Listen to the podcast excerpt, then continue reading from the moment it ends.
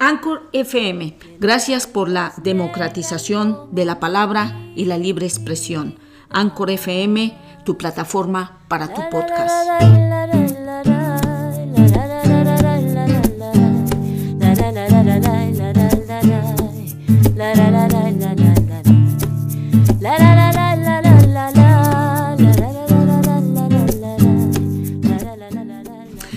Queridos amigos, soy Alex Flores y aquí regresamos con La Voz Circulando.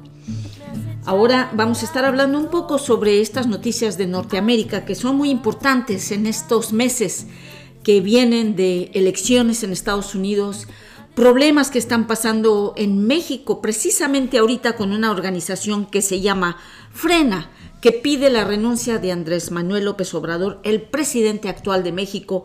Y bueno, con una mala noticia sobre esta jueza Ruth Bader Ginsburg, que falleció el viernes pasado a los 87 años de cáncer.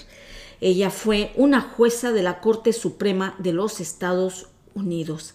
Se ha convertido realmente en una icónica figura y de los como defensora de los derechos de la mujer.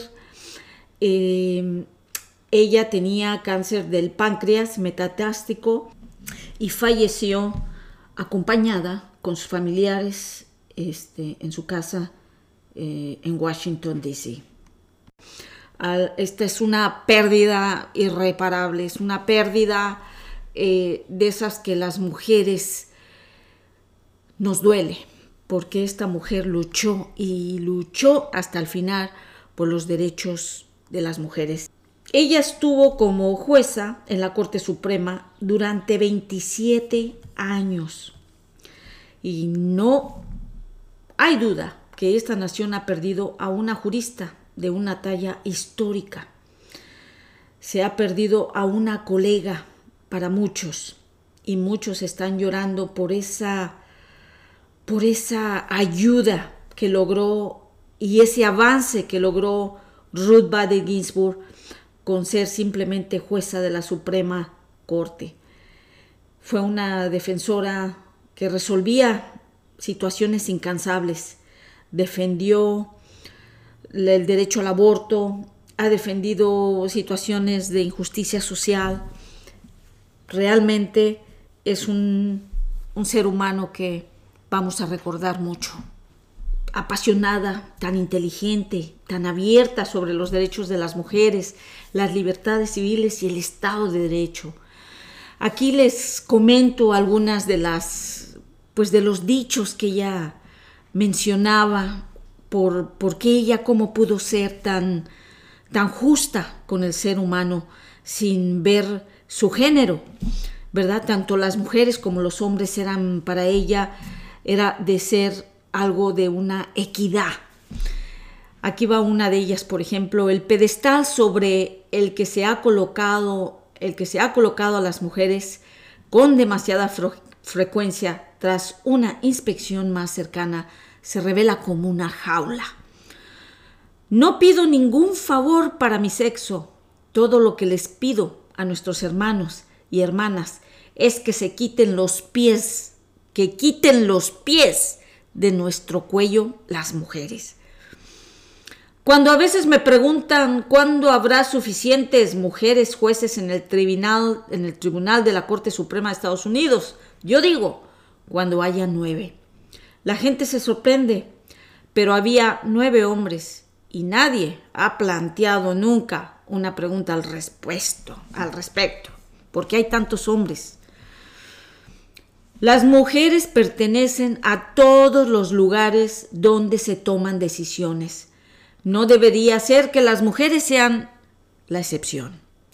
Las mujeres habrán alcanzado la verdadera igualdad cuando los hombres compartan con ellas la responsabilidad de criar a la próxima generación. A medida que las mujeres alcancen el poder, las barreras se caerán a medida que la sociedad vea lo que las mujeres pueden hacer, a medida que las mujeres vean lo que las mujeres pueden hacer, habrá más mujeres haciendo cosas y todos y todas estaremos en mejores situaciones.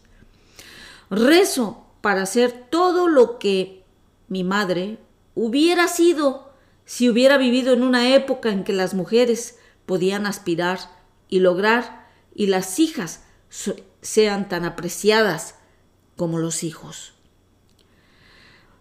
Estas anécdotas y muchas más tiene Ruth Biden y es realmente una figura icónica y se ha convertido ahora mucho más icónica porque nunca, nunca la vamos a olvidar. Y por eso, tanto latinos, latinas, mujeres negras, cualquier género, cualquier raza, cualquier religión, que hemos vivido la experiencia de Ruth Biden, la vamos a recordar siempre. Bueno, y seguimos aquí con nuestra información ahora desde México. Fíjense nada más que hay una manifestación muy grande de esta organización Frena, que es el Frente Nacional Anti-AMLO, y están pidiendo que el presidente Andrés Manuel López Obrador renuncie. Es algo bastante chistoso, pero ningún presidente renuncia, nada más para que sepan. Este, y mucho menos a veces uno no sabe qué está pasando con estas organizaciones, que no la tenemos bien clara, a veces no sabemos cuál es el planteamiento político que estas organizaciones tienen, pero de cualquier manera eh, hay una protesta, no muchos de los que están eh, perteneciendo a esta organización frena vienen con onda pacífica, están en su momento de, de echar bronca. Y bueno, eh, eh, fíjense nada más que a la misma vez había otra manifestación del apoyo hacia las mujeres, entonces lo que tuvieron que agarrar una estrategia en el gobierno de la Ciudad de México para proteger a las dos manifestaciones, tanto a las que estaban apoyando a las mujeres como la organización de Frena que está pidiendo la renuncia del presidente Andrés Manuel López Obrador. Y bueno, muchos los han catalogado como que no los dejaron entrar al zócalo de la Ciudad de México. Y la realidad de las cosas es que tienen que eh, coordinarse estas manifestaciones para que no choquen entre ellas. Porque a veces pues se puede confundir de que haya una bronca o se griten contra ellos o entre ellas y bueno, ah, ya saben los desmadres que se arma. Pero la realidad de las cosas es que la Ciudad de México, por ser la Ciudad de México, por estar concentrado el poder, el poder político ahí, pues se concentran las manifestaciones. Y estas manifestaciones están a la orden del día en la Ciudad de México. Esto es ahorita lo que se está viviendo eh, eh, con, en la Ciudad de México después de, de que pasó el 15 de septiembre y que, bueno, la, sigue estando muy presente la violencia organizada y acaba de pasar nuestro grito en la independencia y queremos recordar, queremos pedirle al gobierno también que tengan un poco más de estrategias para que este crimen organizado, esta violencia, esta ola de violencia contra las mujeres o tanto como a los ciudadanos cese o deje de, de seguir pasando. Bueno, y continuamos aquí con la información de Canadá con referente al COVID-19.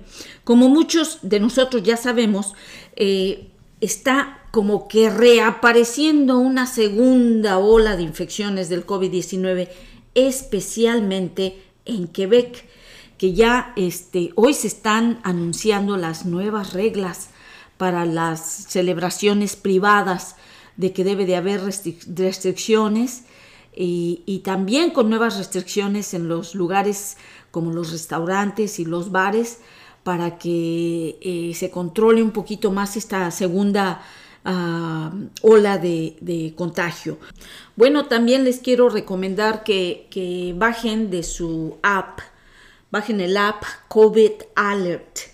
Es una app que les está dejando saber si ustedes han estado eh, cerca de alguien que ha estado contagiado y cómo pueden encontrar la manera de saberlo.